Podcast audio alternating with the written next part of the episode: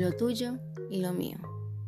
Cuando la señora llegó a la estación, le informaron que el tren se retrasaría aproximadamente una hora. Un poco fastidiada, se compró una revista, un paquete de galletas y una botella de agua. Buscó un banco en el andén central y se sentó, preparada para la espera. Mientras hojeaba la revista, un joven se sentó a su lado y comenzó a leer un diario. De pronto, sin decir una sola palabra, estiró la mano, tomó el paquete de galletas, lo abrió y comenzó a comer. La señora se molestó un poco.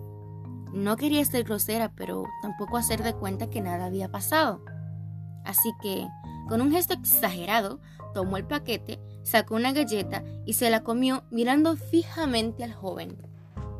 Como respuesta, el joven tomó otra galleta y, mirando a la señora a los ojos, se la llevó a la boca. Ya enojada, ella cogió otra galleta y, con ostensibles señales de fastidio, se la comió mirándolo fijamente. El diálogo de miradas y sonrisas continuó entre galleta y galleta. La señora estaba cada vez más irritada y el muchacho cada vez más sonriente. Finalmente, ella se dio cuenta de que solo quedaba una galleta y pensó, no podrá ser tan cara dura.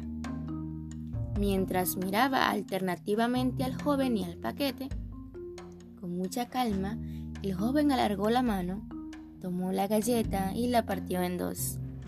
Con un gesto amable, le ofreció la mitad a su compañera de banco. Gracias, dijo ella tomando con rudeza el trozo de galleta.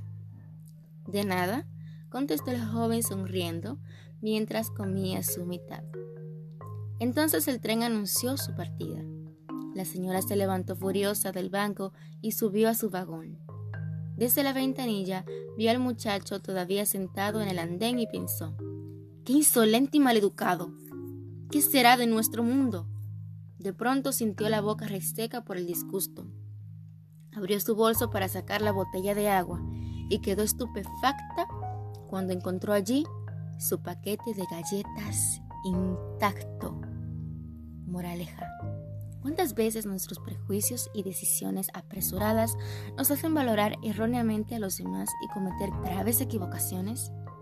¿Cuántas veces la desconfianza ya instalada en nosotros hace que juzguemos arbitrariamente a las personas y las situaciones?